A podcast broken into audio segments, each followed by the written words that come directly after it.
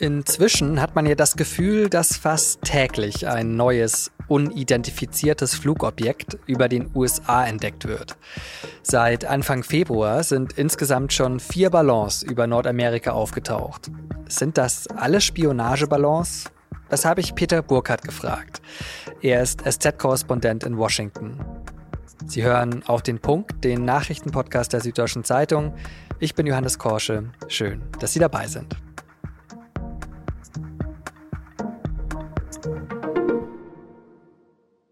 Anfang Februar war es noch Grund für Sondersendungen, zum Beispiel beim amerikanischen Nachrichtensender CNN. Da waren es sogar Breaking news the U.S. tracking a suspected Chinese spy balloon flying over the United States. This is a picture of the balloon, and that, that, that balloon is the size of three buses, and it was over Billings, Montana. Das Foto von dem angeblichen chinesischen Spionageballon, das hinter der Moderatorin im Studio zu sehen ist, das kennt man. Es war auch hier in Deutschland ja überall zu sehen. Weißer Ballon vor hellblauem Himmel. Das sieht irgendwie sehr idyllisch aus für so viel Aufregung. Aber die Aufregung war auch deswegen so groß, weil die USA schnell China im Verdacht hatten, mit dem Ballon zu spionieren. Auch weil kurz darauf noch so ein Ballon über Lateinamerika entdeckt worden ist. China hat die Vorwürfe natürlich zurückgewiesen. Die US-Amerikaner haben den Ballon dann aber trotzdem abgeschossen, als er an ihrer Ostküste angekommen war. Und seitdem werten sie die Überreste aus. Und wer gedacht hat, dass es damit vorbei ist mit rätselhaften Ballons über den USA, naja, also der lag falsch. Denn dann ging es erst so richtig los.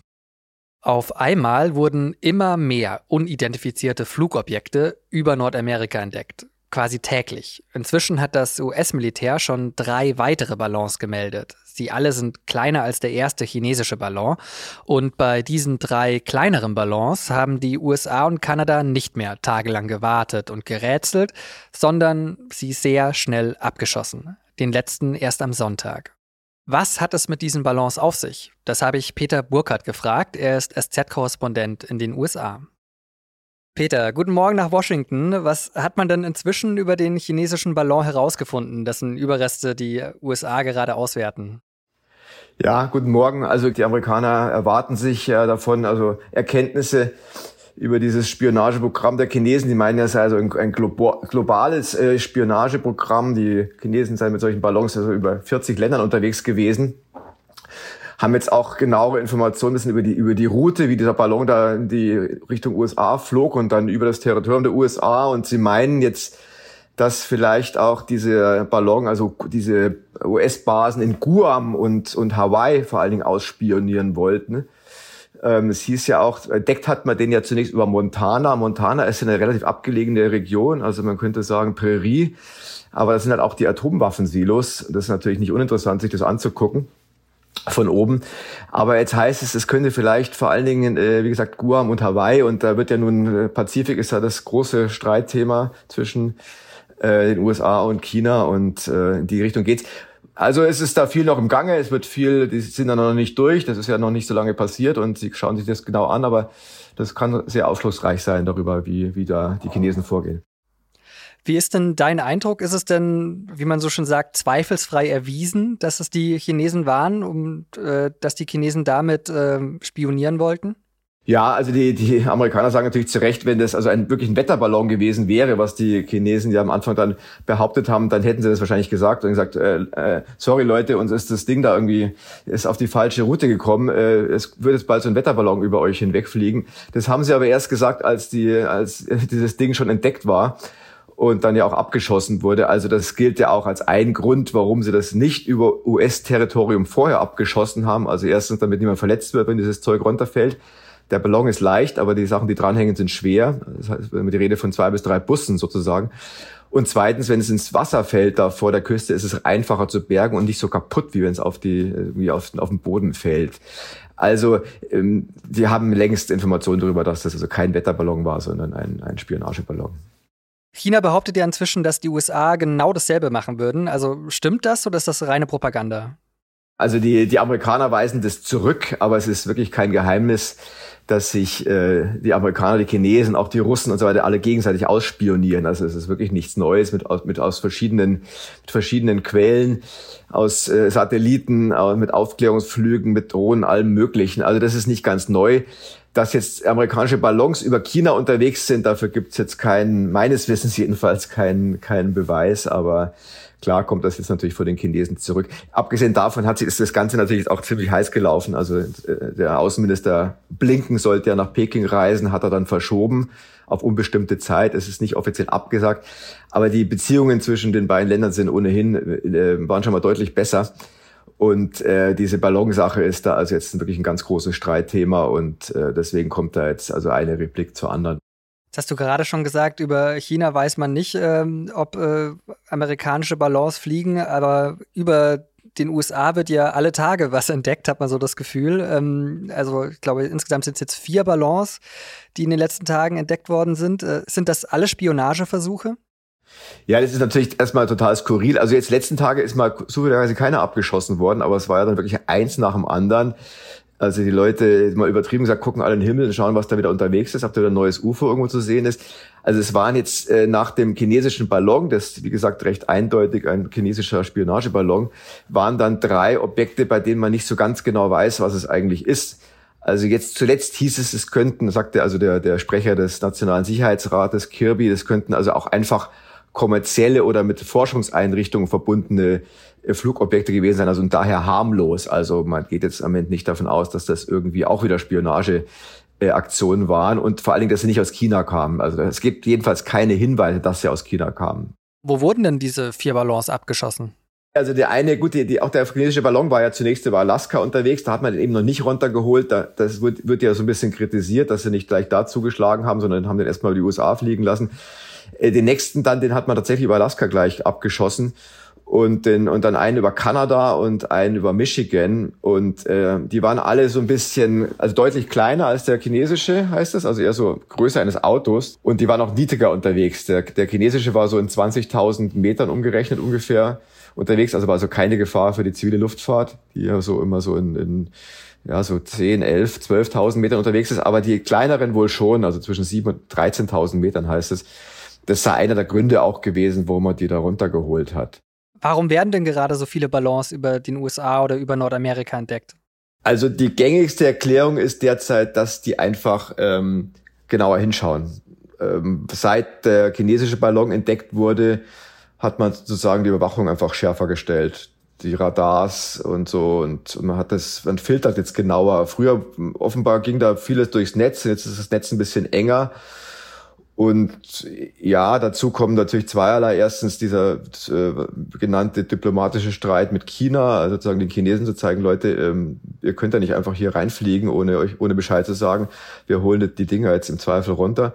Und ähm, zum anderen eben auch diese innenpolitische Komponente, dass eben beiden so ein bisschen vorgeworfen wurde, ihr seid so zögerlich gewesen und so. Und jetzt offizielle Erklärung eben, äh, dass er so ein bisschen wieder wieder äh, Sprecher des Sicherheitsrates da jetzt wieder gesagt hat, dass sie ein bisschen aus Übermaß an Vorsicht gehandelt hätten und auch um, um die, die Flugsicherheit zu schützen, weil eben die in Höhen unterwegs waren, wo auch zivile Flugzeuge äh, äh, fliegen. Jetzt hast du gerade schon die innenpolitische Komponente angesprochen. Ähm, welche Rolle spielt die denn? Also die Debatte in den USA war ja, dass Biden Schwäche ge gezeigt hat, weil er so spät erst äh, den chinesischen Ballon runtergeholt hat. Gibt er deswegen den Befehl jetzt früher? Ja, das kann man, glaube ich, schon so sagen. Also das ist ja in den USA im Grunde ist alles, was hier passiert, ist natürlich immer innenpolitisch geprägt, zumal in Zeiten des angehenden Wahlkampfs. Äh, man könnte eigentlich sagen, in den USA ist eigentlich mehr oder weniger immer Wahlkampf. Und jetzt waren gerade die Zwischenwahlen und die hat ja, äh, da haben sie ja sehr gut abgeschnitten, also besser als äh, befürchtet, kann man sagen, die Demokraten und, und auch Biden. Und jetzt steht ja die Frage an, tritt der wieder an, der schon etwas ältere Herr, der schon 80 ist oder nicht? Und ist er noch irgendwie dazu in der Lage und wie fit und schnell ist der? Und genau, es wird immer wieder vorgeworfen, dass er irgendwie doch nicht mehr so ganz auf der Höhe ist, aber, aber das, das will er jetzt immer wieder zeigen, dass das doch jetzt, am Ende ist halt sozusagen der, der Feldherr und auch der Herr über die, die amerikanischen Lüfte, also der auch dann halt Schießbefehle gibt und dann wird halt da dieses, diese Lenkrakete schießt dann halt irgendwie einen Ballon ab. Das ist ja eigentlich total bizarr, wenn man sich es genau überlegt, aber aber trotzdem, es ist auch ein bisschen, ich glaube, so ein bisschen der Wink mit dem Zaunfall. Wir, wir passen auf unseren Himmel besser auf und äh, da kann jetzt nicht alles reinfliegen. Es machen jetzt auch so Grafiken die Runde, was da so alles im Himmel unterwegs ist. Das macht, dafür machen sich ja viele Leute keine Vorstellung. Man weiß Flugzeuge und Vögel und auch Satelliten, aber da ist halt alles Mögliche, auch so Forschungssachen und Ballons und weiß der Teufel. Und die sind jetzt da ein bisschen strenger und der Biden, ja, der setzt da auf jeden Fall ein Signal. Ist ein bisschen Kanonen auf Spatzen geschossen zum Teil, kann man schon sagen, glaube ich zumal diese Raketen nicht so ganz billig sind. Aber, aber, aber ja, es auf, hat auf jeden Fall mit der, mit dem Wahlkampf zu tun und, und mit seiner Rolle jetzt als, als, ja, als vielleicht versuchen, den starken Mann auch zu zeigen und auch wirklich ein, immer ein Signal an, an, an China, dass das so nicht, so nicht geht, dass da einfach irgendwelche Ballons reinfliegen. Gut, wenn der Wahlkampf dann in die entscheidende Phase geht, äh, spätestens dann hören wir uns bestimmt wieder für eine neue Auf den Punkt Sendung. Bis spätestens dahin, vielen lieben Dank und noch einen schönen Tag. Ja, gleichfalls.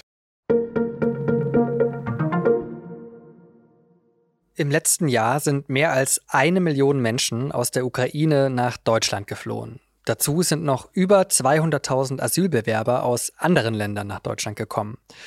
Eine Menge Menschen, die Wohnraum brauchen und einige Kommunen überfordern. Deshalb hat am Donnerstag ein Flüchtlingsgipfel stattgefunden. Auf dem hat Bundesinnenministerin Nancy Faeser Vertreter von Ländern und Kommunen bessere Abstimmungen bei der Unterbringung und Versorgung von Geflüchteten versprochen. Die Kommunen haben aber eigentlich noch etwas anderes gefordert, mehr Geld. Zu meiner großen Enttäuschung und zur Enttäuschung der kommunalen Spitzenverbände muss ich sagen, dass wir dort heute nicht nur nicht weitergekommen sind, sondern der Bund äh, deutlich gemacht hat, dass er nicht bereit ist, äh, uns weiter zu unterstützen. Das hat der Präsident des Deutschen Landkreistages Reinhard Sager nach dem Flüchtlingsgipfel gesagt. Bundesinnenministerin Faeser hat angekündigt, dass es bis Ostern weitere Gespräche über mögliche zusätzliche Finanzhilfen des Bundes geben werde.